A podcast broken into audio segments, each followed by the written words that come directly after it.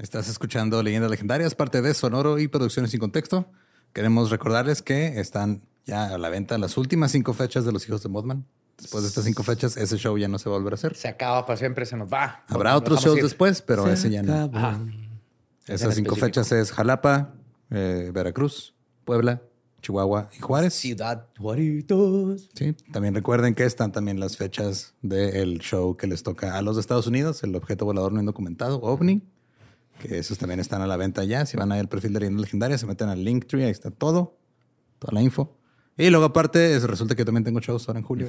Ah, huevo. Ciudad Juárez, Chihuahua, Torreón y Durango. Se los pueden encontrar también en mi página o en mis redes, ya sea ningún Eduardo o ninguneduardo.com. Ahí están todos los boletos. Nos vemos en esos shows. Eh, dile a Julio que te lleve a ver a los antílopes, güey, a los camellos. A los antílopes. ¿A ti no te llevó o qué? Sí, güey. ¿Sí ¿Te llevó? Sí, está bien raro, güey. ¿En pedo. dónde? En el desierto, güey. Ahí están. Qué bonito. Yo quiero ir.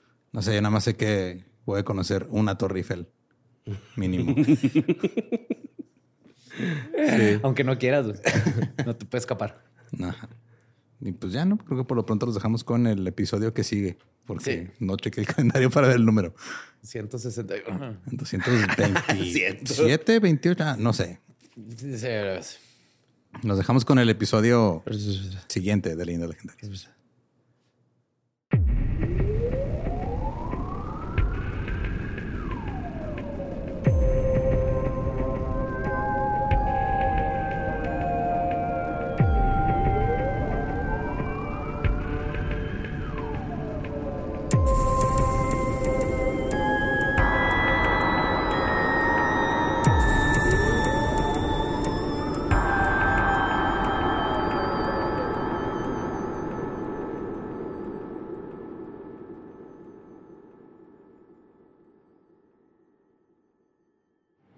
Bienvenidos a Leyendas Legendarias, el podcast en donde cada semana yo, José Antonio Badía, le contaré a Eduardo Espinosa y a Mario Capistrán casos de crimen real, fenómenos paranormales o eventos históricos tan peculiares, notorios y fantásticos que se ganaron el título de Leyendas Legendarias. Lo logramos, sobrevivimos el mes del padre. Yay. Sí, amor. Nosotros sí, pero hay gente que ahí se quedó. Sí. Está culero, güey. Sí. Como siempre, me acompañan para empezar esta nueva parte de nuestra vida, de nuestro trayecto de contar leyendas legendarias. Eduardo Espinosa y Mario López Capistrán. ¿Cómo les fue el fin de semana? ¿Todo bien? Eh, todo chido, todo cool. Este, de repente algo pasó con Borre, güey, no sé, no sé qué. ah, Tiene algo diferente, pero no, no, no sé. Yo qué tampoco tiene. lo noto, pero ¿Capítulo o plomo? ¿Qué quieren? Ustedes decidan. pues ya pasamos el mes de padres eh, asesinos y todo esto. Pero no hemos superado los asesinatos. Así que agárrense porque este episodio está, está bueno. Está bueno. Ok. Sí, sí, sí, sí. Pues vámonos. A un lugar que en medio del calor húmedo de Singapur.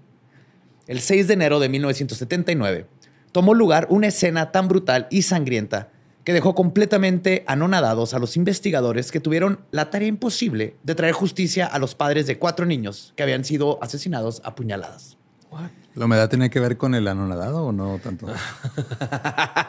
Guácala. Ahí tienen todos los pinches Team Calor, güey. ¿no? En su sudor de cola, cabrón. Bien chicloso todo. Que te resbalas así, ¡ah! del asiento, güey, de lo sudado Sí. que lo traes. Pues este asesinato es un misterio sin resolver que deshilacha la fibra misma de su país y que no nos deja indiferentes al resto del mundo.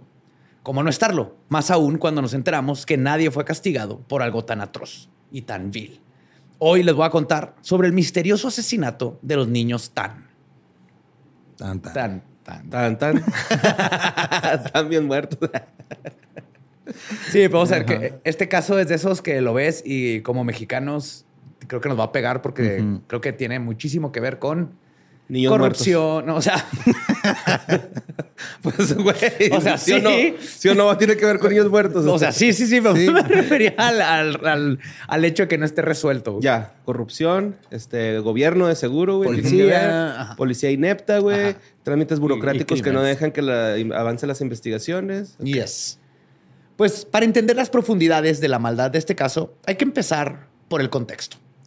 Singapur es una isla que se categoriza como ciudad-estado, o sea, todo el país es una misma ciudad. En la actualidad es una potencia económica y un país desarrollado. Sin embargo, en 1979 era una época de cambios en la pequeña isla.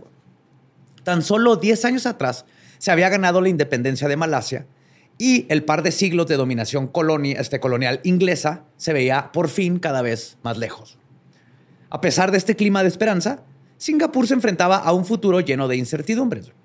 Además de la cuestión de la soberanía, los problemas apremiantes eran el desempleo, la vivienda, la educación y la falta de recursos naturales y tierras. Es una isla. Sí. El desempleo oscilaba entre el 10 y el 12%, lo que amenazaba con desencadenar disturbios civiles. También la falta de vivienda pública de calidad, malas condiciones sanitarias y el elevado desempleo provocaron problemas sociales, desde delincuencia hasta problemas de salud. Entonces, la, la proliferación de asentamientos ilegales generó riesgos para la seguridad y eventualmente provocó el incendio que mató a cuatro personas y dejó a otras 16 mil sin hogar. Fuck. Este incendio comenzó a las 3 y media pm en Kampong Kyong Bur o Buru. No sé cómo se. B-U-H-R. Yo tampoco sé. No me gusta saber cómo Buru, se llama. Bauru. No, pero eso es como... Bru. Bru. Bru. Bru. Kampong Kyong Buru. Baru. Buru. Bru. Alguien que nos escucha en Singapur nos va a corregir. no Por favor. Y se extendió por la carretera de Bukit Ho Swee, con una combinación de factores como fuertes vientos, aceite y gasolina de los pozos cercanos que intensificaron el fuego hasta convertirlo en un furioso infierno. Luego, complicando las cosas, este, llegó, resultó que era el día festivo de Raya Haij, donde los bomberos y policías andaban Descansan. tirando, descansando y tirando pari, No Entonces no estaban. Siempre pasa, güey. Siempre Ajá. pasan esas mamadas cuando uno está tranquilo, güey. Y entonces empezaron a hablarles, güey, por transmisiones de radio continuas desde las 5 pm, güey. O sea, estabas oyendo acá a Cabá. Ujú. El baile de las sirenas. Güey, si eres chota y estás escuchando Cabá, te necesitamos, está quemando la pinche ciudad.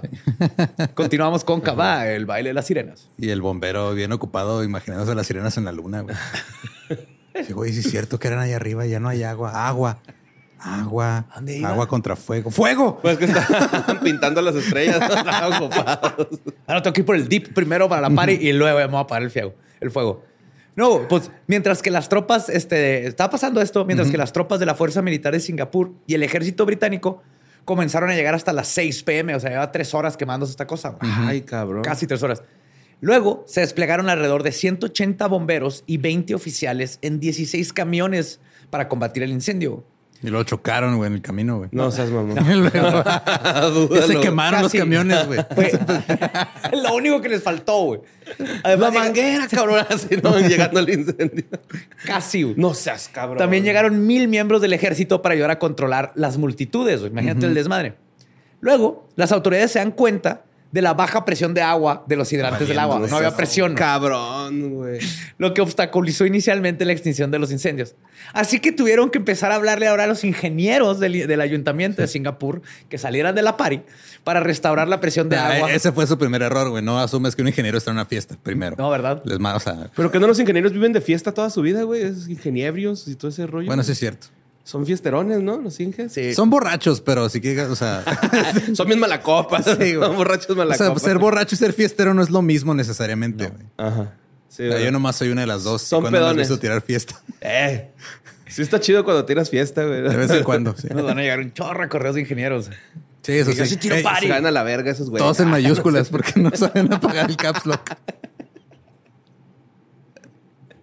No es cierto. Máximo respeto y admiración Sí, a los ingenieros. sí. Mi papá es un ingeniero, por eso Saludo puedo a burlar Kevin de los ingenieros. Yo, este, es que yo ya, ya soy team licenciado, güey, ya no. Ya, Sí, no. yo también.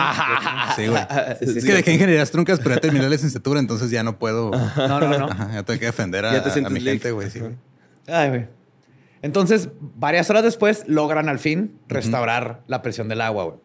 Pero luego el acceso a las áreas afectadas por el fuego, especialmente del campón detrás de Bungcheong Road, se vio obstaculizado por el diseño congestionado de los asentamientos de viviendas.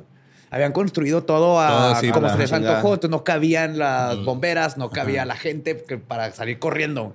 O sea, no hay infraestructura en esa parte de la ciudad. Sí, pero la, la armaron así como en la Ciudad de México que se comen las banquetas Ajá. y cosas así. Así, pero con casas, güey. Sí, carriles de un solo sentido. O ya ni carriles, porque habían No construido cuartitos y todo. Como aquí, güey, que Sí, nos quitaron un- carril en cada avenida principal de cada Así, lado. güey, por una porquería esa, güey.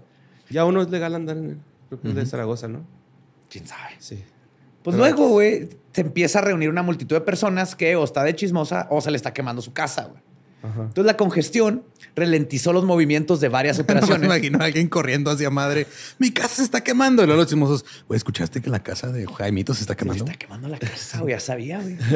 Y lo salen corriendo. Güey, está acá de mi casa los dos, güey. ¿Escuchaste lo que dijeron los vecinos? Y pues empezó a valer madre todo, güey. Extinguir los incendios, la evacuación, el acordonamiento del área.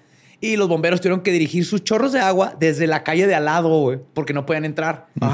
Entonces, de una cuadrada, no, casi una cuadra atrás de otra calle, pues la aventaban el agua para arriba. Pero si llega el chorro, ¿no? Dependiendo de cómo apuntes la manguera, güey. Siempre Sí, güey. se puede. Sí, sí, como- Apuntándole, luego soplando. Todos soplen Un juntos. de abanicos atrás. Sí, o cuando te levantas con Morning Wood, que Ajá, te ya. meas así Haces- haces- espejo. te paras de puntitas, güey, para tener más alcance, ¿no? Luego, a pesar de los valientes esfuerzos, Sí, pero saquen toda la manguera. Es que ya es toda la manguera. ¿Dónde quieres que Además, saque más está manguera? frío. lo se acaba la presión. Es un estereotipo. A pesar de los valientes esfuerzos de los bomberos, el fuego se extendió por Tiong Bahru Road hacia Beo Lane. Solo para, ya cuando la estaban así, iban corriendo detrás del incendio, güey, cambió abruptamente de dirección en Havel Rock Road. O sea, el fuego los estaba confundiendo. Sí, güey. Los tratando de perder. Pero una Estaba driblando, policíaca, pero entre bomberos y fuego, güey. Ese, fuego es un crack, güey. ¿no? Driblea Sí. bien, cabrón. The Fast and the Fire. Ahí empezó a arrasar con pisos y tiendas antes de extenderse ahora el área del Delta. güey. Ahí finalmente hay una avenida muy amplia que se llama Ganges, que fue la que sirvió como un contrafuegos efectivo. güey. Ya mínimo el fuego no se les podía escapar. Y esto evitó que el fuego se extendiera a los pisos del otro lado de la carretera. El incendio por fin fue contenido, pero al final 100 acres de viviendas fueron destruidas. Ay, güey. Sí. Es un chingo, güey. Cientos de animales, porque tenía la gente muchos animales. Perritos, gallinas. Deja tu gallinas, muchos animales de rancho. Simón ganado. Miles murieron. Y como les conté, 16 mil personas perdieron sus casas y pertenencias. Y hasta eso, solo cuatro personas perdieron la vida, a pesar de que fue un desastre horrendo. Y pues después de esta tragedia, la Junta de Desarrollo de la Vivienda, creada antes de la independencia, se dio a la tarea de reconstruir y surgieron enormes proyectos para proporcionar viviendas públicas asequibles con las que podrían rentar todas estas 16 mil personas que se quedaron sin y pues ya con nuevas reglas y todo. Mínimo reglas de, de asentamientos y construcciones. Ok. Sí, tal vez si hubiéramos tenido estas reglas antes. Sí, acá como tipo favela, me lo imagino, ¿no? Así en Ándale, lugar- ajá. Imagínate una favela en- ahí en Singapur. Ahorita ya empezaron a construir edificios bien. Ahora, en una década, la mayoría de la población había sido desalojada en estos departamentos. El plan de vivienda del Fondo Central de Previsión, o el CPF, introducido en 1968, permitió a los residentes utilizar su cuenta de ahorro obligatorio para comprar departamentos y aumentar gradualmente la propiedad de la vivienda de Singapur. Ok, su Infonavit más o menos. Literal, fue así que, hey, sorry que se quemó tu casa, pero mira, con tu Infonavit ya estamos construyendo casitas nuevas de concreto. Que aprendimos, no le debemos haber, haber comprado casas a los tres cochinitos. Le compramos al de, al de ladrillo. Sí. La unidad multifamiliar de Geylang Buru, lugar del crimen, pertenecía, pertenecía a estos planes de vivienda social y en ella habitaban alrededor de 12 mil personas. Era como una colonia entera de una ciudad grande. sea, es la colonia de. Ujú. A pesar de su enormidad, el sentido de comunidad estaba muy presente. Era muy común que ambos padres tuvieran que trabajar para sacar a flote a la familia. El cuidado de los niños era relativamente comunitario. Y alguna vecina ya mayor con frecuencia cuidaba a los niños en distintos departamentos en su bloque. güey. Era como una colonia, pero hacia arriba. Pero hacia arriba, sí. Como multifamiliar. Sí, güey. Sí, sí, justo. exactamente. güey. Y con toda esta, pues, muy, muy este, de colonia old school, ¿no? La- Todos los vecinos se conocen, Sí, los vecinos cuidan a los hijos de los otros, hacen grupo de escolar y todo. Bueno, no hacen grupo escolar porque eran, eran los 70 y los niños nomás los avientas. de hecho, literal, güey, los niños crecían un poco ferales, güey. Jugando entre ellos y teniendo grupos de amigos que recorrían las enormes viviendas multifamiliares. Cuando se hacían un poco mayores, este, ahí seguían y hacían sus pandillitas y todo. Era como Judge Dredd, pero en el sudeste asiático. güey. Ok, hacían Sí, su desmadrito ahí. Ajá. Y todo pasaba aquí como en Robocop, que todos están haciendo una ciudadcita adentro de un edificio. Ahora, el Singapur de los años 70 era el viejo oeste. Las estadísticas que les mencioné generaban crimen en todo el país. Todos los distritos tenían sus propias historias sangrientas que contar en esa época. De hecho, en una encuesta realizada en el 2020, se indica que el 97% de los habitantes se siente cómodo caminando por la noche en sus calles. En contraste, en una encuesta parecida del 81, revelaban que al menos 51% de la población tenía miedo a ser víctima de un crimen violento. Ajá. O sea, era un volado si te arrestaban, que asaltaban o no, güey, básicamente. Pues como en toda la vida. Pero pues ya, o sea, llega un punto en donde se va calmando el asunto y dices que mínimo ya está más tranquilo el pedo, ¿no? O sea, digo, nos, nos tocó aquí en Juárez. Antes era de que no te, no te asaltaban, pero pues las posibilidades de que entrara una bala perdida por tu parabrisas eran muy altas. Un levantón. ajá. Sí, sí, ir paniqueado porque ibas atrás de una troca o algo así. Y ni siquiera de, de- del narco, güey, ¿no? Así las autoridades, güey. No, no, aguante, güey. Por Tengo un favor. compa que una vez No, lo ahora resulta que traes el pinche bigote de Pablo Escobar y ay, no, el narco no hizo nada mal. O sea, un compa que una vez lo subieron los, los militares, güey, y cayó boca, abo- boca abajo y el güey empezó a gritar, no, por favor, no me violen. O sea, el güey pensó real que le iban a violar. Cuando gritó eso, lo agarraron a patadas, güey. los- ¿Por los- qué? Pues porque anda pensando esas cosas de ellos, güey. O sea, afortunadamente iba pasando la directora de la escuela, güey, y lo bajó, güey. del- del- porque ya es que traen como unos trailers acá. Sí. Sí. Andaban esos pinches trailers, güey, lo, lo golpearon bien gacho, No güey. entiendo cómo puede ser legal que te- como prisionero te pongan, o sea, arrestado, ni siquiera es un prisionero, te arrestan y te ponen en una camioneta donde si se voltea te matas. En los otros países te meten en un carrito que hasta te ponen el cinturón de seguridad y todo porque estás bajo custodia de ellos. A veces. sí. Sí, pues sí. Sí, si te va bien. Si no te dispararon en la espalda, te- antes de. Bueno, regresando, sí, hasta Francia, ¿verdad? Ya pasó. Me quedé. Ah, sí. Ahora, sin embargo, esta percepción de la criminalidad estaba muy asociada con el espacio público. Los singapurenses tenían la fuerte sensación de que dentro de sus casas estaban seguros. Mínimo ahí todo el mundo se conoce y estaba- no, era difícil que hubiera un criminal en un pasillo y todo el mundo se diera cuenta que no era de ahí. ¿Quién ¿no? chingados eres tú, güey? No, Ajá. Los padres dejaban. Facebook, no de fraccionamiento. Sí, Como la app esta gringa que, ¿cómo se llama? Este, que es como. que- Grinder. No, güey. Tinder. O sea, si encuentras gente así alrededor de tu cuadra, pero next door. Next door. ajá. O sea, que es como un Facebook, pero nomás como de cierto radio de donde vives. Mm. Es Sí, lo que los mexas le conocemos como el grupo, grupo de de WhatsApp WhatsApp de de vecinos. vecinos, Simón. Ahí hay, hay una app. Ahora, pues por estas condiciones, los padres dejaban a los niños solos en la casa desde muy pequeños. O como mencioné, al cuidado de una vecina que les echara un ojo y los ayudara con las actividades difíciles según su rango de edad, como calentar comida en la estufa. O sea, era como que los padres se tenían que ir a trabajar y luego llegaba la vecina y les ayudaba a cocinar a los niños para que comieran y así. güey. Digo, yo cuando, no me acuerdo, pero mi mamá me cuenta esas historias de pues, cuando yo era bebé que vivía allá en la Ciudad de México en una vecindad. También era así, era que la vecina acá de... De, de hecho, dice una vez que mi mamá llegó y se estaba... eh, como que estaba saliendo un chingo de humo del depa porque algo se empezó a quemar. Ajá. Y entró toda panicada y mamá así de que, ¿qué pasó? Porque o sea, nada más fue a la tienda y regresó y se hizo un desmadre. Y ya la vecina dijo, ay, ya saqué el bebé, ahí está, mira, no se está muriendo. Oh shit, pues como a mi hermana que Lo iba a quemar. Ah, sí, lo iba a quemar en ese. Sí, no, señora, yo lo puse ahí con las verduras. ¿Qué no ve que le falta color? Por eso está en periódico, que quede maduro. que. Digo, le- que les conté que la vecina entró a la casa y agarró a mi hermana y se la llevó a llevó. su casa, güey, porque vio Ajá. que mi mamá salió a la tienda, güey. Eso sí está un poquito más raro. No, eso está súper raro. Acá había una emergencia creepy. por medio, sí. Sí. Pues este, en general, a los niños de menos de 10 años no se les permitía andar sueltos. Lo, lo apropiado era que se quedaran dentro de la casa durante la jornada laboral entera de los padres. Se iban a la escuela y cuando regresaban, Ahí se quedaban. adentro ahí se quedaban. Simón. Tal era el caso de los niños Tan. Ahora, a las 6.35 de la madrugada del 6 de enero de 1979, Tan Kuen-chai y Lee Mei-jin, la madre y el padre de los niños, salieron de casa para ir a trabajar. La familia de seis miembros tiene cuatro hijos. Tan Kok-peng, de 10 años, Tan Kong-hin, de 8, Tan Kok-sun, de 6, y Tan Chin-ni, la única niña, y la más pequeñita, de 5. Ujú. Entonces están vendría siendo como el apellido. Sí, Ok. Ah. sí, sí, exacto. ¿Y por qué no están con sus papás? Porque sus papás están trabajando, güey. También pendejos los dos. ya, sorry, sorry. Yo no me voy a disculpar. ¿no? No venimos aquí para disculparnos. Yo no vine a disculparme.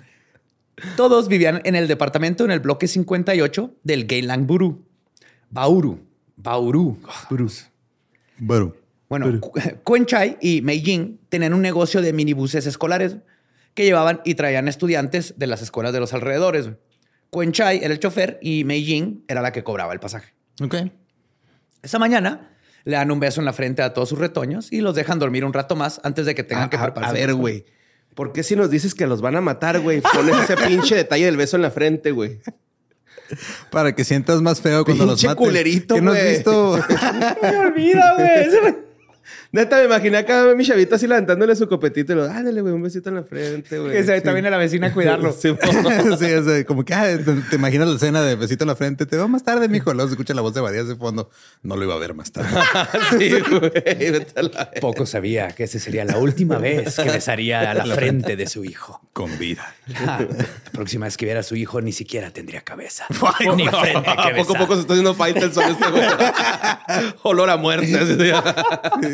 El fight son del asesinato. Bueno, entonces se van. güey.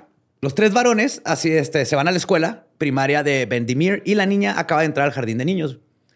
A eso de las 7:10, Mei Jing llamó a la casa para despertarlos con el sonido del teléfono para que empezaran a alistarse. Era como la alarma, güey. Les marcaba y luego se esperaba que alguien le contestara. Y si no, pues más que el, el ruido mínimo para que ella sabía que con eso los iba a despertar.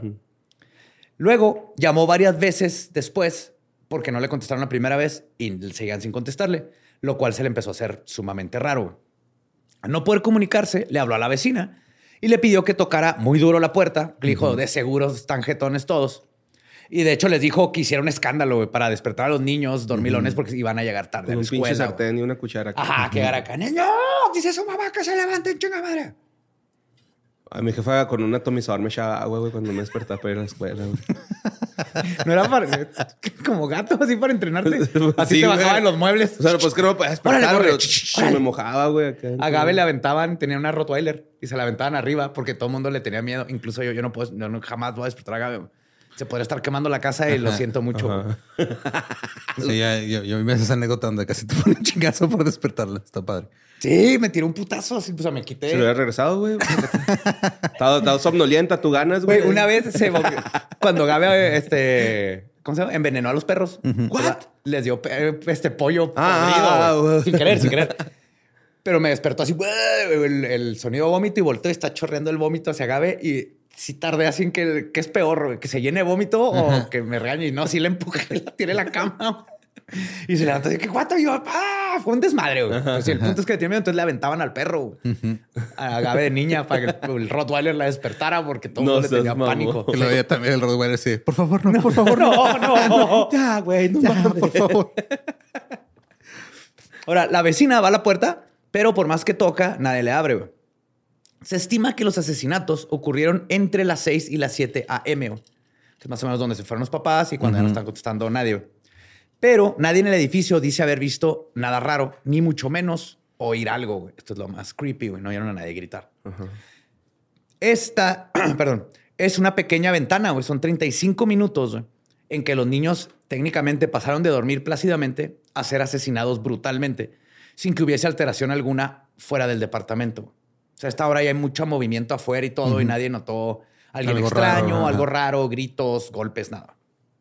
Y pues pasaban las 10 de la mañana cuando los Tan volvieron al departamento. Ya habían dejado su, su grupito de niños.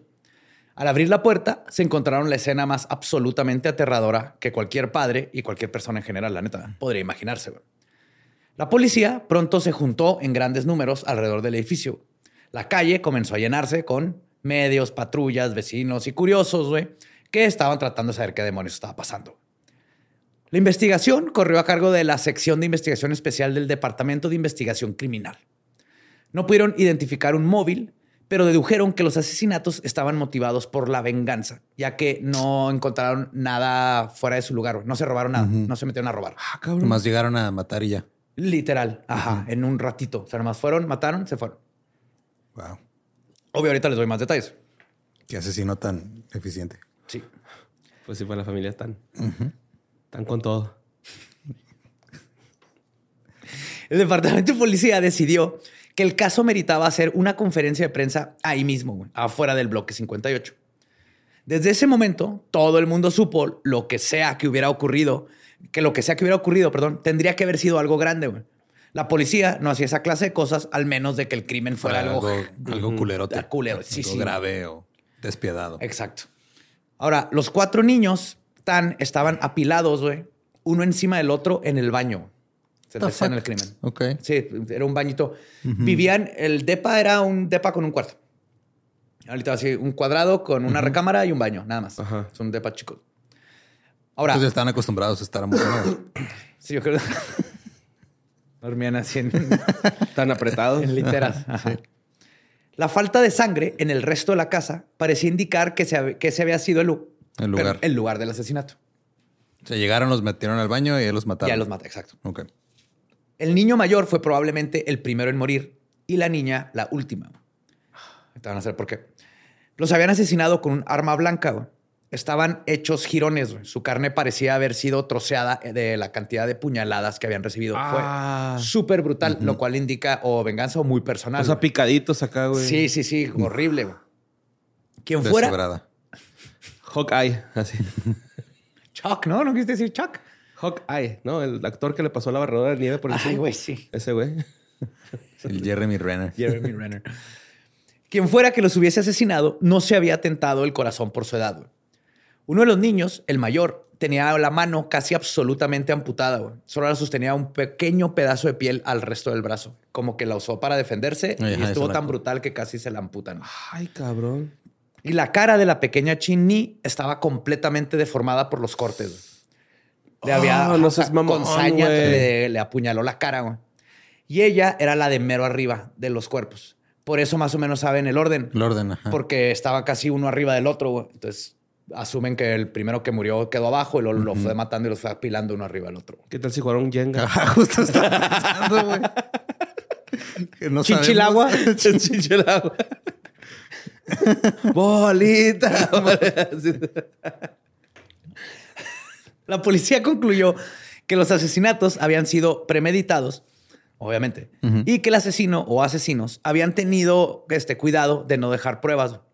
Sin embargo, habían algunas pequeñas manchas de sangre en el fregadero de la cocina y el perpetrador parecía haberse limpiado antes de abandonar el departamento. Las armas asesinas, que se cree que fueron un cuchillo de carnicero y un puñal más pequeño por el tipo de herida, nunca se encontraron. También, aparentemente, el hijo mayor, Kok Peng, forcejeó con el asesino, ya que se encontraron varios mechones de pelo en su mano derecha. O sea, que les alcanzó a arrancar. Le alcanzó a arrancar cabello a- al, al asesino. Esto explicaría también las heridas defensivas en su brazo. güey. O sea, le- que se, fue- se defendió y fue el primero Ajá. que atacó. Y pónganle un pin a esto porque lo voy a mencionar después. A los medios presentes les dejaron hacer pensar, este, pasar, perdón, a un solo periodista cada uno a verles en el Pues crimen. no cabían más, güey. Estamos hablando de un cuarto con un baño y ya. Sí. Aún así, no les permitieron fotos, pero les dejaron presenciar eh, la escena para que pudieran reportar. No, yo no entraba. Y entre el grupo de Tú no personas, eres reportero, güey. No tienes por qué. No, se le preguntaba a otro güey. Si yo fuera reportero, le pregunté, "Eh, güey, ¿qué viste? Y yo, no, pues es arre. Y ya, fuga. harás el reportaje sobre un reportero. Así lo hacen que- los reporteros, güey. Por lo menos aquí en Juárez así le hacen, se pasan las notas. No, nada más dicen, se reporta en redes sociales tal, el tuitero, tal usuario, tal. Sí. Más pelada, ¿verdad? Entonces, este, entre el grupo de personas que entró, se formó una especie de duelo colectivo al ver algo tan terrible. güey. O sea, Pues es que todos sí está sí horrible, güey. no mames ver esa escena. güey. Todos terminaron llorando. güey. Uno de ellos salió a vomitar de la impresión incluso. güey. Es que habría sido algo tan, tan, tan, tan, tan horrible, güey. Te faltó un tan. no, son cuatro. Sí, dije los cuatro, ¿no? Sí, los Te cuatro. sobró un tan, ¿no? Tan, tan, tan. Según yo dije los cuatro, Tan, no sé. tan. Sí. No, sí estuvo bien. Estuvo magníficamente hecho. Magníficamente. Excelsior. Excelsior. Ahí sí, conté mal. di- Disculpen tan horrible error. Sin embargo, parece que ahí es donde termina el compañerismo entre ellos a la hora de llevar a cabo la labor periodística. Porque inmediatamente el amarillismo no se hizo esperar y pronto la prensa se prendió del caso. Los asesinatos de Geylang Buru, Bauru se mantuvieron en la prensa hasta por 12 días después de haber ocurrido y como pasa con todos estos casos este, mediáticos, empezaron a echar la culpa a este de acá y que fotos y dibujos y todo lo que podían para mantener vendiendo en venta, en circulación los periódicos. Ahora, la falta de información sobre quién pudo haber hecho algo así era el motor principal de la prensa, que se dedicaba ampliamente a las especulaciones. Barajaban la posibilidad de una venganza de mafia, de una secta involucrada en la magia negra, Ah, sí, de alguno de los dos padres volviéndose loco Incluso se contemplaba la posibilidad de que este fuera el primer golpe de un asesino serial. Ok. Todo basado en absolutamente nada Es más que especulación. Nada más para vender. a ver quién vende más periódicos. La gente comenzó a mantener a sus hijos en casa sin importarle edad. El pánico que cundió en Singapur estaba justificado. Nadie sabía si iba a volver a ocurrir y los tenían, los estaban bombardeando con que esto podía ser. ¿Dónde están tus hijos? ¿Te acuerdas que en los 80 les avisaron a los Sí. papás en la tele que dónde estaban sus hijos? Y, y ¿Sabes dónde están tus hijos? el que me acuerdo mucho que salía en la tele gringa es el de que no le pegues a tus hijos también. Ajá. No, ese era el Mexa. También en el gringo había uno. ¿Sí? Sí, de un papá Sí, enojado. Y luego, don't hit me, daddy. Salió una niña. Ah, Sí, el no. de Mex era como, no le pegues a tus hijos Ajá. donde se les pueda ver un moretón. ¿no? O sea, les No, pegas en las costillas, güey. Los chamorros. Con una bolsa de naranjas porque no sé qué marca. Sí, no, es que No, me acuerdo era- del Mexa. Le pero cuenta hasta 10. No me acordaba que en los gringos también, güey. Sí, No. los ochentas fueron extraños para todos. Para todos. No importa dónde crecimos, los, los papás andaban en su pedo, güey. Ahora, los Tan estaban, por supuesto, absolutamente destrozados. Mei Jing se desmayó ¿Y varias los veces. papás cómo estaban?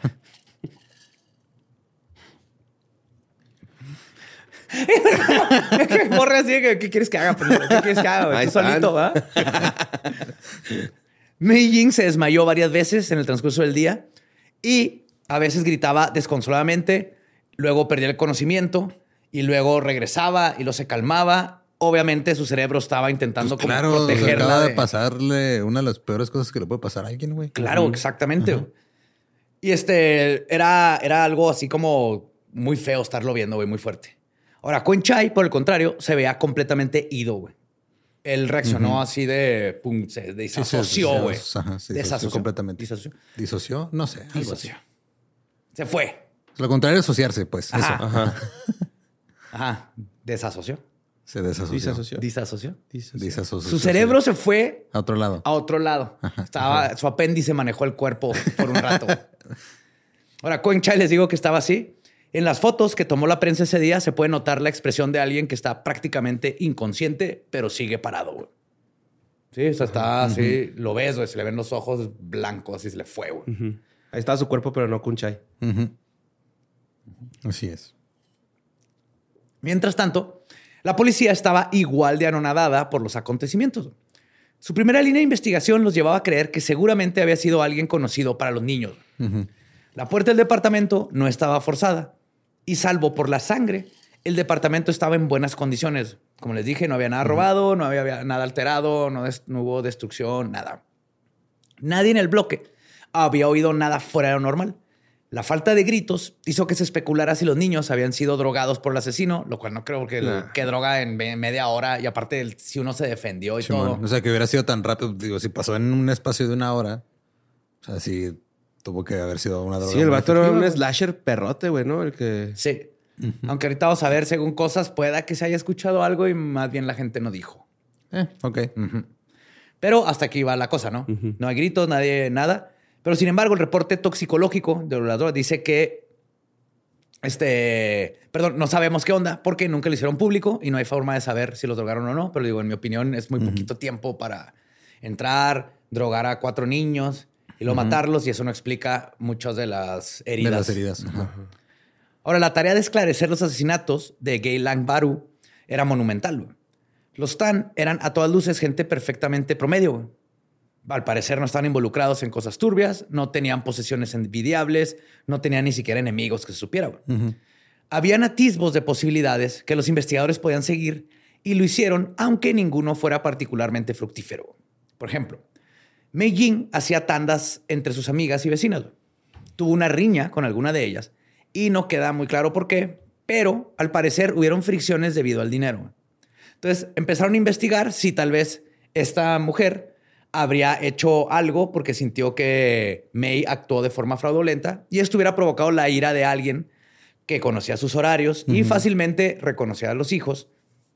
Y entonces, tal vez por venganza, por una tanda, va y matan a cuatro niños brutalmente. Se es que, ajá, suena... Hay gente que sí que se intensea con la tanda bien cabrón, güey. Sí, güey. Hay gente que se intensea. O sea, también siento tanda. que... Con la tanda. Ajá. Sí, sí, sí, la tanda. Sí, sí. la tanga. Este... ¿Matanga? Dijo la changa. Dijo con chainga.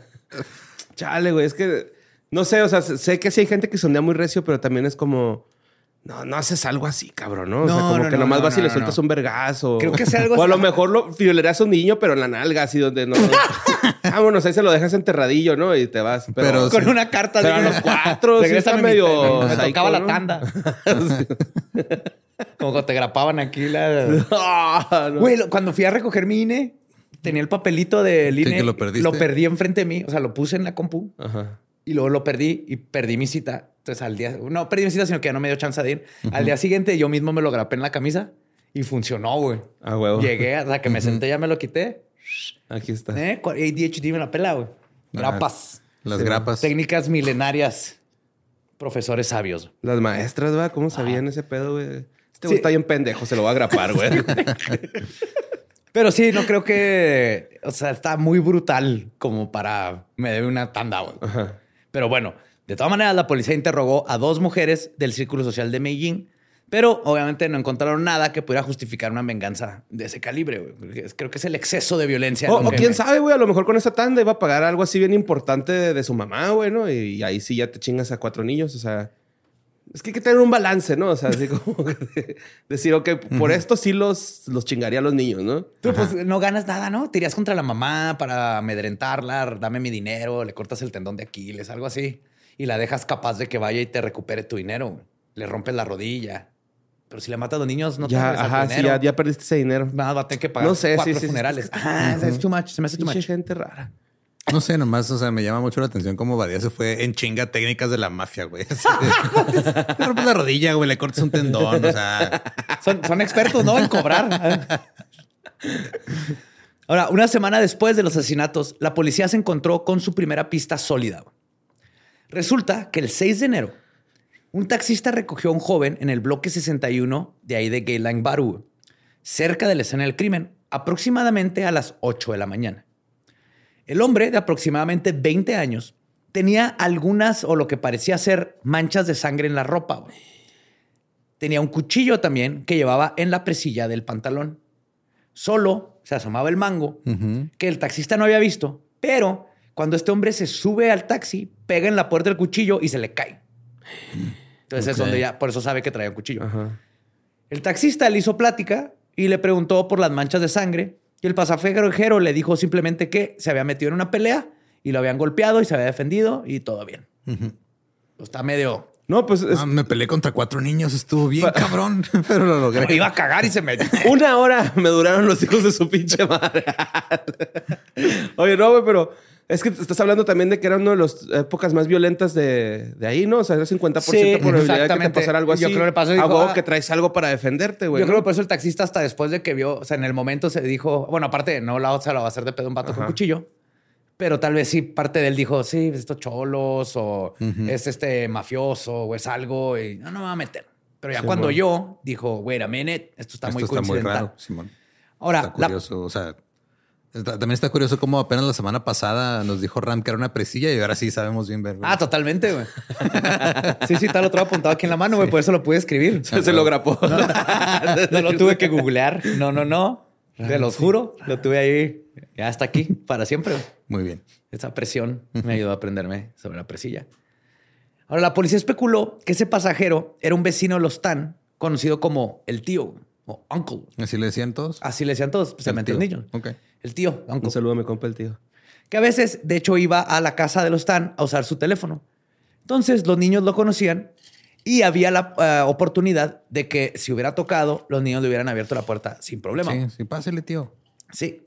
Ahora, sin embargo, sin un motivo ni manera de localizarlo en la escena del crimen, tuvieron que dejarlo ir por falta de evidencia. Sí lo cuestionaron, pero lo soltaron. Poco tiempo después, se mudó de Geylang Baru a vivir con su hermana. Acuérdense de este cabrón. Pónganlo ahí. Ahora, los locales de Geylang Baru apuntaban a este vecino que era tan cercano a los Tan, que, o sea, tan cercano que le decían tío, güey, a pesar de no ser parientes, porque además del incidente del cuchillo, güey, este tío tenía la costumbre de comprar boletos de lotería junto con los Tan. Tenía cuatro números de suerte que siempre elegía, güey. Siempre eran los mismos. Las 4, edades de los- 11, 10. ¿Cómo? ¿Esos son tus números? 4, 11, 10. El 11, 23, 73, 10. Ay, ajá. ¿Y has ganado algo con esos números? Sí, amor. Ok. Porque la gran mayoría de la gente que dice, son, mi- son mis números de la suerte, llevo 20 años jugándolos y no he ganado ni verga. Eh, no- ¿Dónde está la suerte, entonces? Sí, no, yo sí te tenía suerte con No, yo no. esos números. ¿Con esos números? Yo nunca he jugado. Yo tampoco. Todavía nunca he ganado nada. Bueno, sí, con, con mi papá de repente compramos quinelas de fútbol, pero era más como por convivir que por realmente. Ándale, o sea, ajá. Una vez se ganó como 800 varos y nos Y fuimos los jueguitos, esos, el juegos de Super Bowl o así, Sí, que aparte son al azar, ni siquiera tienes que saber apostar. Eso Sí, está padre. Ajá. Creo que- ah, sí. Entonces, vio en las noticias el tío que sus números habían ganado esa semana, güey, por fin. Y fue a casa de los Tan para que le dieran su boleto ganador. Sin embargo, se llevó una decepción terrible porque le dijeron que justamente esta semana no habían comprado boletos. Ah. Ni siquiera la- para ellos mismos. Ajá. Ellos se encargan de comprarle a todos y no compraron de él. güey. Y no es que hubiera una confrontación significativa ni nada, pero sí hubo una discusión y el resto de los vecinos les parecía que ese hombre era quien tenía el motivo más sólido para matar a los niños. O sea, tenemos dos motivos. O era una tanda Ajá. o era un güey que no le compraron su boleto. No, de es, el mismo motivo. Es dinero, güey. Es dinero. Ajá. Es dinero en Sí. una economía que está valiendo verga. Sí, sí, sí. De hecho, ya está como que los pinches están, son medio cabrones con el dinero, güey. Ujú. O sea, a lo mejor sí le debían a alguien también, güey. No sabemos. Hijos de la chingada. Maybe, maybe, ahí va. Ahí va. Están muy endeudados esos güeyes, güey. Detective. Y las cosas para los investigadores solo se pusieron más complicadas, güey. Quen Chai le dijo a la policía que casi habían sido víctimas de un robo a la casa un tiempo antes de los asesinatos. Los niños se habían dado cuenta de que alguien estaba intentando forzar la puerta, armaron un escándalo y los ladrones se fueron. Para eso también tienen niños, ¿verdad? Para que griten como perritos. ¡Ey, ey, ey, ey, ey, ey, ey, ey, ey! Sí, güey. Estás... Y los asustas. Sí. Son, son este, mayordomos, güey. Los puedes mandar a hacer cosas que tú no quieres hacer, güey. Los metes en lugares donde tú no cabes. Sí. Sí, para limpiar recovecos, ¿no? Sí. Ajá. O así te da voy a recoger algo, güey, remover algo, lo cargas y lo usas como de, de grúa, güey. y luego ya lo agarra y lo cargas otra vez y agarras tú. Eso sí está bien. Sí, a huevo, güey. sí. O para mandarle a tu pareja. Ay, pues ¿a ¿no? poco crees que Toma, se les da llévaselo comer de a gratis? Tienes que ponerlos a hacer algo a la verga, güey. Sí. No pagan renta, güey. No, ni, ni No, servicios. no, no, no. Hay que ponerlos a hacer algo, güey. Ni que se lavan la cola solos. No. hasta que ya tienen que 15. Treinta y tantos. Selladotes. Ay. Luego, de igual forma, güey, un mes antes del crimen, Mei Jin perdió sus llaves de la casa, güey. oh, fuck. Meijin. Y la familia no había cambiado la cerradura, obviamente. Entonces, le agregabas ahí a todos los factores Pero digo, que o sea, había unas llaves allá afuera. güey. ¿Traía su dirección al llavero o qué pedo? No, pero ahora tienes esta idea O sea, que, de... de que a lo mejor alguien se las robó para después entrar o algo. Ajá, lo cual, pues, o sea, si te vas a... que- que- ¿Cuál es la probabilidad de que se las encontró un psicópata sádico que... Ah, mira, y encontré de dónde son y aparte hay cuatro niños y eso es todo lo que siempre había querido matar a cuatro niños. Qué ¿Qué? suerte la mía. Qué bueno que usé mis números de la lotería. en total, la policía entrevistó a casi 100 personas, entre vecinos, amigos, conocidos y parientes. Sin embargo, no parecía haber ningún testigo directo. Nadie vio quién salió o entró del departamento ese día. Parecía que la suerte se había conjurado para que no se pudiera resolver el crimen y este asesino o asesina o Se asesinos saldría con la suya. les fue súper bien, sí. Ahora, había una señora que se sentaba en el pasillo todo el día güey, a que le diera el fresco, güey, la corriente de aire. El sueño, güey. Sí, sí, sueño, sí, sí, sí. sí, sí. Esa es la vida adulta que yo quiero, güey. Ah, güey. Sí, con tu pepsilindro vas y con caguama, güey, acá. Ah, güey, nomás viendo. Sentadillo, güey. Güey, me da tantos celos cuando veo así un viejito, viejita fuera de su casa, así en la reja, nomás viendo los carros y la gente y el Ajá. parque. Ahora que fui de vacaciones allá a San Antonio, en el centro, como que hay un edificio de apartamentos de esos edificios que al- alrededor construyeron un chingo de bancos y cosas, pero ahí se quedó y está viviendo gente. Y íbamos pasando y eran como las 5 de la tarde. Parecía que era el club de las 5 de la tarde. Había cuatro pues, se- señoras allá afuera platicando, güey. Bien a gusto, nomás viendo a la gente pasar así, a los turistas. Ay, como las veces seguro se andaban periqueando, ¿no? Así cuando no había nadie cerca acá. No sé. Fue un cornercillo. y- No está en silla de ruedas igual. Nomás le acelera la silla. Heroína. coco. Para que no le la pierna. El club de coca y macramé. bueno, esta señora que estaba viviendo the life, living the life, era conocida como la abuelita Jam Jintin. ¿Qué, güey? Jam Jim, Es que ¿qué está tiene? adorable, güey. Granny Jam Jintin. Ay, qué rico. Como que hace donas así en el sartén, ¿verdad? Chingones. Sí, te regala guantecitos tejidos sí, así en sí. invierno. Buñuelos. Están medio sí, duros, sí. pero... Pues la abuelita Jam Jintin, que siempre estaba ahí, resulta que esa hora, güey, se estaba lavando el cabello. Y la, la única testigo clave, güey. Ajá, esto estaba cabrón, güey. Siempre estaba... El, alguien- veía la puerta. Se estaba lavando el cabello. Ahora, cuando parecía que la investigación no los llevaría a nada, arribó la pista más prometedora, que además fue también un acto de inconmensurable crueldad, que apareció dos semanas después del crimen, güey. Y esto lo lleva a un nivel creepy de no mames. Los Tan recibieron una tarjeta de Año Nuevo chino, güey, en la que aparecían unos niños felices jugando junto, juntos, güey. Y venían escritas las palabras, y cito, ahora ya no puedes tener más descendencia. en chino. Ah, no en seas chino, obviamente. hijo de la verga, güey. Sí. Ahí no se acaba la crueldad de esto y, y un detalle muy importante, güey. Estaba firmada como el asesino. Ok. Ajá. Nada sutil. Y el remitente se dirigía a los padres por sus apodos personales, a Chai y a Eng. Mei Ying, además, se había ligado las trompas después del nacimiento de su última hija. Ah, No, justo te iba a preguntar si ya se habían operado o algo. O sea, ¿cómo sabían ese detalle? Exacto, güey. La postal parece que está haciendo referencia a eso. Y obviamente solo un círculo social muy cercano sabría sus apodos personales y que ya no van a poder tener hijos. Sí, pero ahorita me quedé tripeando que Jaime Mimin, ¿o cómo se llama? Ya- ya- Yanemba, la... Meijin. La Ya, señora, la que ve ahí, el- la que está sentada ahí todo el día, güey. Aunt Jemima. Sí, me tripeó con esta señora. La abuelita que- Jam Jintin. que, o sea, era una persona de, cerca de ahí, güey, porque si se mete a, o sea, si se esperó el cabrón, güey, a que se metiera a lavar el, el cabello, güey. Ajá. También sea, saber los horarios. Alguien tenía que Entonces, saber. tenía que Ajá, saber horarios, güey. Tenía que saber que ahí se ponía una pinche persona, güey, y esperarse a que se parara para que ya nadie viera, güey. Eso es, eso es, eso es muy probable. Sí. Detective Esa es Capistrán. una probabilidad. Ajá, detective Sí. Capistrán. Muy buena deducción. Ah. Ahora, si era en verdad algo que hubiese mandado el asesino, y no una clase de broma culerísima, confirmaba la idea de que solo alguien cercano pudo haber perpetrado los asesinatos de la forma en que ocurrieron. Y creo que toda la evidencia indica justo eso. Sí, que fue alguien conocido o alguien de ahí de la zona. Alguien conocido y alguien que los niños conocían y alguien que iba nada más a matar a los niños. Esa era su función. No entra otra cosa más que a Sí, matar a los se niños. levantó ese día y se sacó su lista de pendientes. Pendiente uno, matar a los niños tan. Pendiente de la semana que entra. No, espérate, en dos semanas comprar postal. Sí.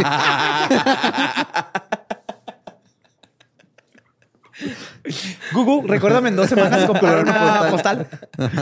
De- del aniversario chino, ¿de qué era? Feliz, del, año nuevo del chino. año nuevo chino. Ajá. No seas cabrón, güey. Eso está bien cruel, güey. Horrible, güey. Ahora, el avance de la ciencia forense desde 1979 ha sido, por supuesto, enorme. güey.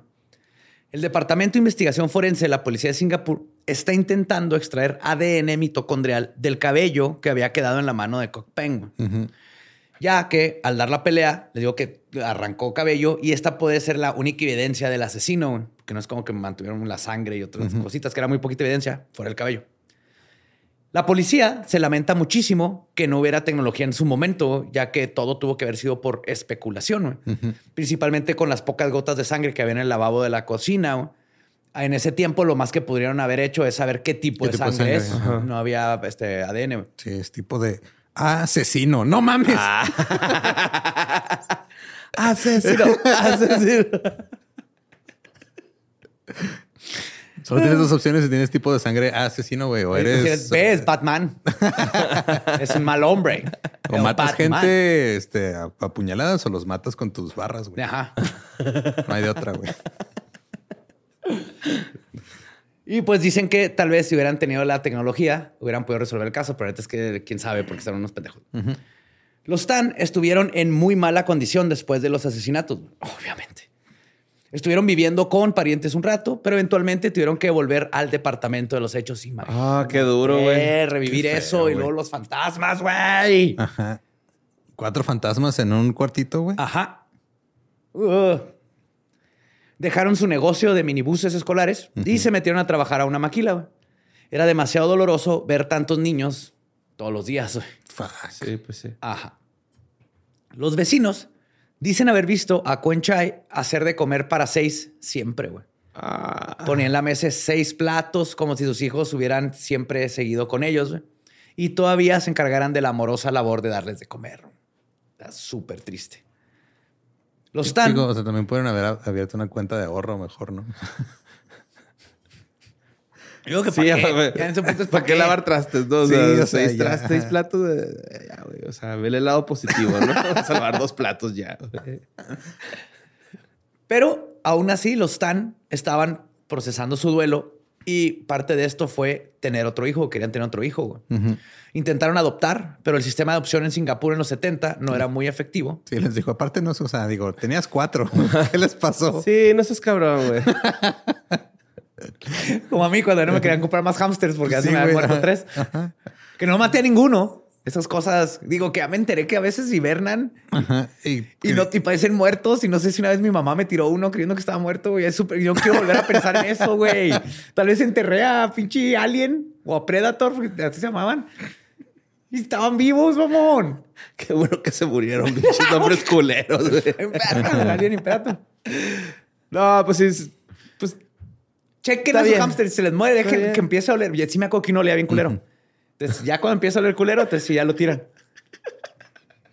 Esto es para los papás, porque Sí, los sí, papás está son los que se van a encargar de deshacerse del, del hámster. Güey, me traumé, lo leí eso hace poquito. Sí, creo que ya lo, ya lo habías contado. No me acuerdo si en el programa o no, pero ya, ya sí me acuerdo de esa anécdota. Pobre hámster, güey. Tuvo que vivir con Badía como dueño.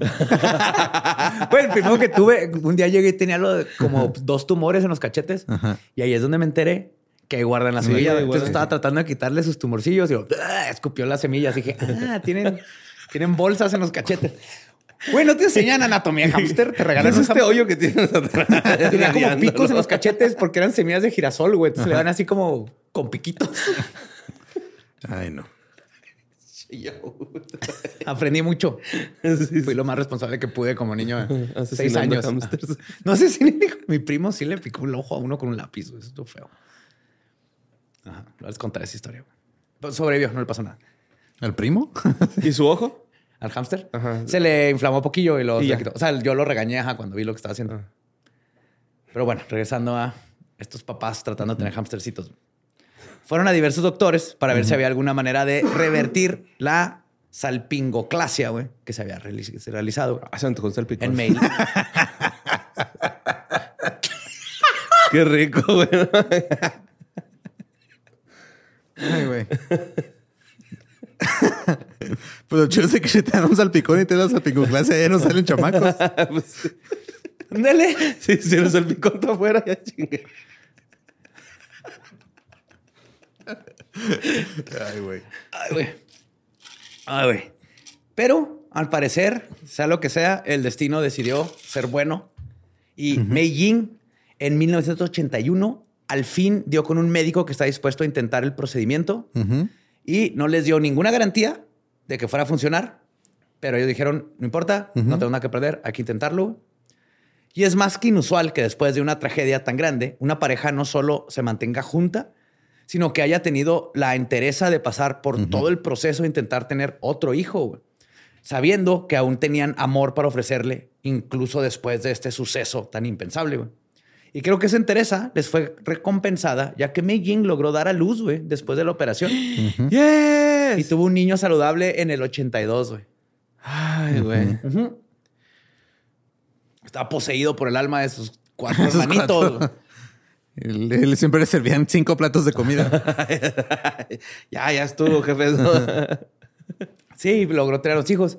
Y pues los niños están enterrados en el cementerio chino de Chua Chu Kang, donde los años en el aniversario de sus muertes, la familia vuelve a publicar sus obituarios como un llamamiento a posibles testigos para que den información que puedan tener a la policía. Sus pequeñas lápidas están bien cuidadas y tienen flores y juguetes que el público en general deja como ofrendas. Quen Chai ya falleció, pero Mei Ying está en sus 70 y continúa buscando justicia para sus hijos. Y Damn. yo creo que lo va a seguir haciendo. hasta Y su hijo todavía vive también y todo el pedo. Sí, sí, sí, sí. Nomás el Sí, papá ya güey, falleció. O sea, ahorita el hijo Pues que tuvieron es de la edad de Badía, güey. Es un año menor que yo, güey. No seas Yo mamón. soy del 81, este es del 82. Ah, cabrón. Ah, o sea, va a cumplir sus 41 años este año. Ujú. Sí, sí, sí. Qué presión de haber sentido toda su infancia así, güey. O sea, pase lo que pase, no no, me maten, No me, no me pueden filetear. maten. No, Sí, güey. no me pueden filetear. Aprender artes marciales. Si donde me muera, me va a ir de la chingada con mis papás. Y obviamente un caso así tiene muchísimas teorías de qué es lo que pudo haber sucedido. Pero les voy a contar las más pertinentes, que en mi parecer son dos. ok. Pero creo que nos vamos a dar cuenta que la navaja de Ockham sale a relucir inmediatamente. Se ve así el brillo totote de la navaja de Ockham. La primera es que la familia Tan estuvo involucrada en un esquema ilegal de tontine, que es como le llaman allá a la tanga esta. La tanda. La Tanda. La tanda. Que es justo en donde personas contribuyen, contribuyen, contribuyen, O sea, se lo tengo clase, no hay pedo. Pero contribuyen, uff. contribuyen. Está rara esa palabra, güey. Estabas leyendo la siguiente palabra. Contribuyen. Contribuyen, ajá. Está raro, ¿no? ¿Sí? ¿Contribuyen? Sí, güey. Se escucha raro. No es así. Contribuyen. Buy- es que ¿Buyen? Contribuyen. ajá, ¿Sí es en contribuyen. español esa palabra? ¿Contribuyen? Sí, güey. Contribuyen. Está rara, güey. Ya no la voy a volver a usar. Bye del vocabulario. Aportan. No. Ajá. Bye. Jamás. Never again. Contribuyen. Está fuera de Dice mí. el SAT que no puedes ¿Verdad? olvidarte esa palabra tan, tan rápido. ¡Maldita SAT! Las personas aportan a un fondo común de dinero y reciben dividendos. Y el último miembro que sobrevive se queda con todo. Van poco a poco y es para siempre. Y luego cuando se van muriendo, todo el mundo se va a tono. Sí, El último. mo. Están más Es el- extremas las tandas de allá, entonces. Como el Sí. Deadpool, como el Deadpool, ¿no? El- Deadpool. Ajá. Nosotros teníamos el de... El, el último que embarazara a su ruca, güey. Ajá. O sea, el último que tuvieron bebé y ganó un compa, güey. Estábamos entre él y yo. Y- Ajá. Pero tenían una tanda de eso. Sí, teníamos, este... Cada quien había puesto 500 pesos así de... Desde hace un chingo, güey. Y se lo ganó un compa, güey. ¿Y qué hizo con el dinero? Nos lo gastamos ahí en una peda, güey. O sea, así como que... ah, vamos a hacer una pedita. Y decimos, Órale, qué bonito. Qué bonito. Pues sobre esta teoría se dice que dos damas supuestamente involucradas en este plan de tontine güey, asesinaron a los niños por el dinero. güey. Ahora, esta se me hace un poco extraña, ya de que ser así, pues no tiene sentido porque Tendrás si que matar a los que están en la tanda, que no son los niños, son los papás. matado a los papás, güey, ¿qué ganaron con matar a los niños? Otra teoría dice, Pues a lo mejor para que los papás ahorren y paguen en lo que, lo que deben, ¿no? También. no, aquí la cosa Pues era... un niño es un gasto fuerte, güey. O sea, le están quitando Debe- a los niños para que puedan ahorrar más. Ajá. Y por eso los papás seguían gastándoselo en comida que no iban a comer. Ajá. Sí, güey. Era un acto revolucionario eso, güey, así contestatario, güey. Contra los asesinos. Las sí. asesinas de Así asesinos. de, mira, güey, no voy a dejar de comprar comida, cabrón, no voy a ahorrar, güey. Digo Te que fue, sí, fue este, la, la abuelita Jing Ting Ming, ¿o qué? Jing, chong, yong, jing. Ella fue, güey. Era la mastermind. Era la pinche mafiosa número uno de ahí de la cuadra, güey. En eso lo esperaba, Pues sí, güey, nada más se dedicaba Y cuando a y lavarse el interrogaron, no se estaba lavando el el pelo, se estaba lavando las manos. Ay, Ah. quitándose la sangre del cabello. Lavaba dinero, ¿no? También, todo el pedo. Ahora, otra teoría dice que Lee tuvo una aventura con un amigo cercano, güey. Y que el amante mató a los niños después de que ella se negara a dejar a su familia por él. Ok. Ajá. Y aquí viene la teoría que más sentido tiene, güey. Ya que de aquí se desprende una posible vida secreta de los Tan. Esto es pura especulación de que tiene un amante, pero sí hay eh, muchas cosas que nos llevan a tal vez una vida secreta. Verán, se especula que este amante era el tío, uncle. Y aunque no se puede corroborar nada sobre este motivo, la otra información sí arroja muchos datos interesantes. ¿Recuerdan el boleto de lotería? Ajá. Pues el premio era de 45 mil dólares. El equivalente actual a 97 mil dólares, que es bastante dinero. Sin embargo, Lee dijo que se había olvidado de comprar los boletos. Obviamente, se podría pensar que es curioso que después de siempre comprar el boleto, años y años, güey, El día que gana. el día que gana coincidentalmente es el único día que no lo compró y que Lee quería ese dinero, güey. Que Eh, sí que, el tío dijo, Lee se está quedando con el pinche dinero. Se quería pasar de lista. Sí. Como mencioné, fue tío quien le pidió a Lee que comprara los boletos. El hombre que salió de la casa con el cuchillo, justo a la hora que se especula que sucedieron los asesinatos. De hecho, se dice que la gente de la zona, incluidos Tan, Lee y la abuelita, Que supuestamente sabían que tío fue quien asesinó a los niños, pero se mantuvieron callados porque tío era parte de una pandilla callejera, güey. Eran mafiosillos. Pesadón el güey. Sí. Y además, también corrían los rumores de que Tan y Lee tenían un trabajo extracurricular cuando no estaban manejando su camión. güey. Se dice que estaban involucrados en actividades de drogas y no querían que el tío los expusiera. Primero, porque saben de lo que es capaz. Ajá. Ajá. Pero además, Segundo, porque- porque les cae muleta, ¿no? Acá. y porque en Singapur una condena por narcotráfico conduciría a una pena de muerte. Ay, güey. Ok. Entonces, lo que yo opino aquí es que esto era, no sé si están metidos en la venta y todo, Sí, de que, Pero se me oye, hace- o sea, tenemos estos, estos camioncitos aquí Movemos sin todo. usarse de noche. Ajá. ¿Qué pedo? Ajá. Y está todo este desmadre. Entonces yo creo también que la abuelita más bien fue, yo no vi nada, me estaba lavando el pelo. No que Ujú. coincidió que ese día se estaba lavando el pelo. Y creo que los vecinos tuvieron que oír algo, pero saben quién fue y dijeron, Ni madre. yo no oí ni madres. Ajá. Y que la policía tenían a este vato que lo agarraron con sangre y un cuchillo y dijeron, uy, es este güey, no ni madres. Ajá. A mí se me hace que es un caso muy que va por ese lado donde Se metieron con quien no debían. que te da este coraje de es gente que no la pueden tocar. God bless you. Gracias. Y por eso, pues los la papás se señora nos de- tomó el pelo a todos. Sí. Yo no creo que esté involucrada, pero sí creo que nombre así como si entraras un balín haciendo.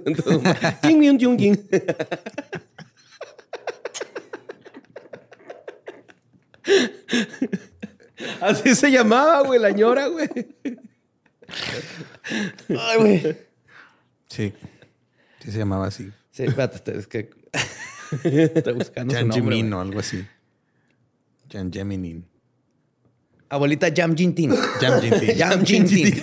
Hay foto, güey. Hay foto de ella, güey. Ahí está en el Sí. La Jam Jintin. Abuelita, Grammy, Granny. Y pues el edificio, güey, donde ocurrieron estos horrendos asesinatos, eventualmente fue demolido, güey. Y eso, más el paso del tiempo, casi garantiza que este atroz crimen jamás se ha resuelto, la verdad. Por lo, pero, por lo menos, la memoria de las víctimas puede ser honrada de alguna manera, manteniendo su historia viva. No, huevo. Y la de la abuelita. Jintin. Jam Jintin. Pero, o sea, si está cabrón. Digo, eh, hacen esa pregunta, ¿no? O sea, una vez yo vi, por ejemplo, un, un partido de fútbol de. Creo que eran tres jugadores profesionales contra 100 niños, güey.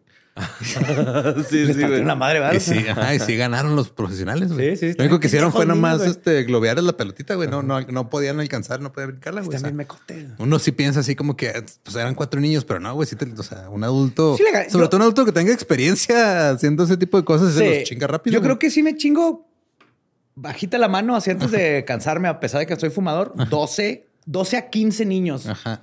De hasta 6 años. O sea, chingarse de No golpear, no chingarse de lo maciel. Si no, saca este contexto. no, partirles la madre. Ajá. partirles la base y dejarlos así, ¡ah! como pulpa molida. Sus caras. A golpes. Ajá. Y más si eres el líder de una pandilla, ¿no? O sea, Sí, pero o sea, si me pusieran ahorita en un estadio y sueltan así 12 Eres niños, 12 niños. Pum, pum, pum. Sí, sí los pateo, sí puedo. Eres el Michael antes Phelps de del filero, ¿no, güey? Michael Phelps. el- A puño limpio, puño limpio.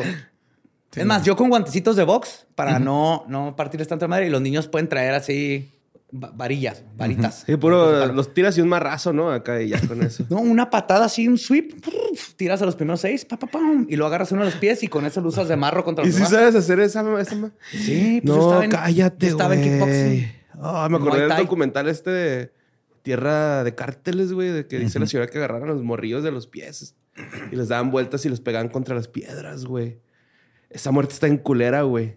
Eso está bien. Nosotros estamos hablando de un escenario hipotético divertido, sí, güey. ya, ya habíamos superado.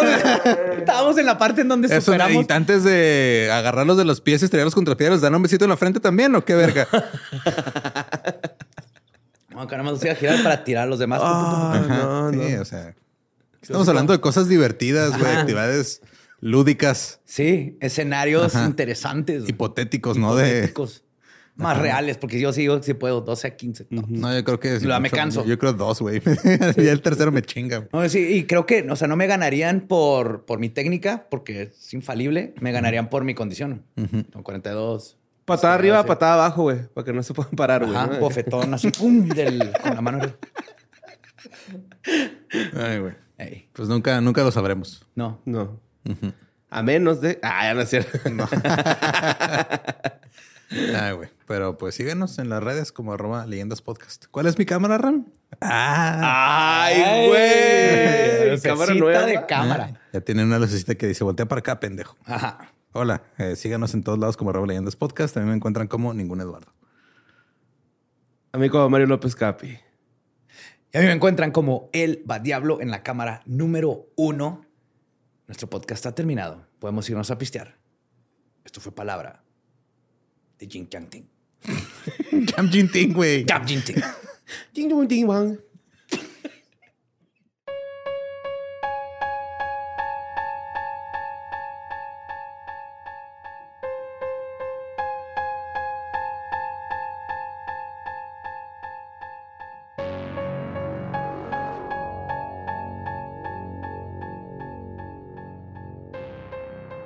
Y ese fue el misterioso asesinato de los Tan. Niños Wow. Tan, los niños Tan. Ajá. Están enterrados. en- Güey, qué pedo esa madre. Es que es tan fácil hacer chistes con eso, güey. sí, sí, sí, sí, sí. Tan Todos- fácil matar un- Sí, güey. ¿Qué pedo, güey? Con. La neta sí se me hace que es eso, ¿no? Que este güey, el tío, era un pesado, güey, y se metieron ¿Cuál, con cuál no es la probabilidad de que el tío, que no era el tío este, biológico, pero el tío que los conoce, lo encuentran a la hora más o menos de los asesinatos, o sea, cuando se hubieran terminado, con sangre y un cuchillo? O sea, son demasiadas coincidencias como para que este tipo no tuvo absolutamente Lo del boleto, güey. Eso sí, Sí, de. Y tiene, tiene sentido que sea alguien que los conocía. Y este tipo sí, cubre ajá. todas las. Porque eso tan brutal terminarías llenísimo de sangre. güey. Este Ajá. vato tenía sangre y no vieron a nadie más. Y que, se, y que pudiera quedarse callado todos, incluyendo a, la, a nuestra A la- abuelita. Jintin. Jam Jintin. Jam Jintin. Ajá. Yo también digo que fue el tío. Sí. Es probable. Además, está tan cabrón que ni el nombre saben. güey. Ajá. Y Nomás por algo, por el algo tío. no salió el nombre. Ajá. Y es que los Tan también eran medio pendejos con el dinero, ¿no, güey? O sea, lo del de, se robaron el de la tanda y luego el del boleto de este güey. Pues Y lo que dicen, ajá. Pero Pues no que sabemos. también alimentar a cuatro niños está cabrón, güey. Sí. O sea, sí los entiendo hasta cierto punto. Ajá. O sea, necesitas sacar dinero a veces de debajo de las piedras. Pues cuando no hay patán, un pinche Kool-Aid, güey, ¿sabes cómo? O sea, un Clyde, algo así, güey. Flavor Aid. Flavor Ah, Aid, Flavor de, Aid, de, de ajá. más varo. ¿eh? Sí, güey, porque el tank te lo trae mayordomo, güey. Entonces sale más caro. Ay, güey. Chis, Anuncios que no van a entender la gente, las personas que tienen menos de 30. Ah, Pero bueno. Pésimo anuncio. Hablando de anuncios, recuerden que tenemos mercancía oficial de Líneas Legendarias. Oh, yes. disponible. Muchas cosas, muchos diseños Artensen, muy chidos. Dansen. Y si quieren Precios. ustedes estar pendientes del contenido exclusivo también, pueden verlo en Patreon o suscribirse al canal de YouTube, en las membresías. También tienen acceso a la preventa cuando están los shows y eso. Entonces, Contenido extra. contenido extra y... Q&As. Sí, Q&As cada mes. Y nuestro muchas corazoncito. cosas. Todo, todo padre. Sí. Muy bonito todo. Yes. Ahora sí, ¿cuál era mi cámara, Ram? Ah, la que tiene el foquito prendido. Mira cuánta tecnología. Muchas gracias. Nos escuchamos. Nos vemos el próximo miércoles. ¿Estás listo para convertir tus mejores ideas en un negocio en línea exitoso? Te presentamos Shopify. Tal vez no lo sabías, pero nuestro podcast More Than Mamis es un negocio y lo empezamos por supuesto para desahogarnos y hablar sobre la maternidad, no para convertirnos en expertas de ventas y del e-commerce. Así que sí, necesitábamos ayuda para vender nuestro merch y poner en marcha nuestra tienda. ¿Y cómo suena con Shopify? Llegó otra venta. Shopify es la plataforma de comercio que está revolucionando millones de negocios en todo el mundo. Ya seas un emprendedor desde tu casa o desde donde sea, Shopify es la única herramienta que necesitas para iniciar, administrar y hacer crecer tu negocio sin dificultades. Con Shopify puedo gestionar pedidos, envíos y pagos desde cualquier lugar, brindándote toda la información y estadísticas de tus ventas al detalle. Regístrate para un periodo de prueba con tan solo un dólar al mes en shopify.com barra sonoro, todo en minúsculas. Ve a shopify.com barra sonoro para llevar tu negocio al siguiente nivel. Shopify.com barra sonoro.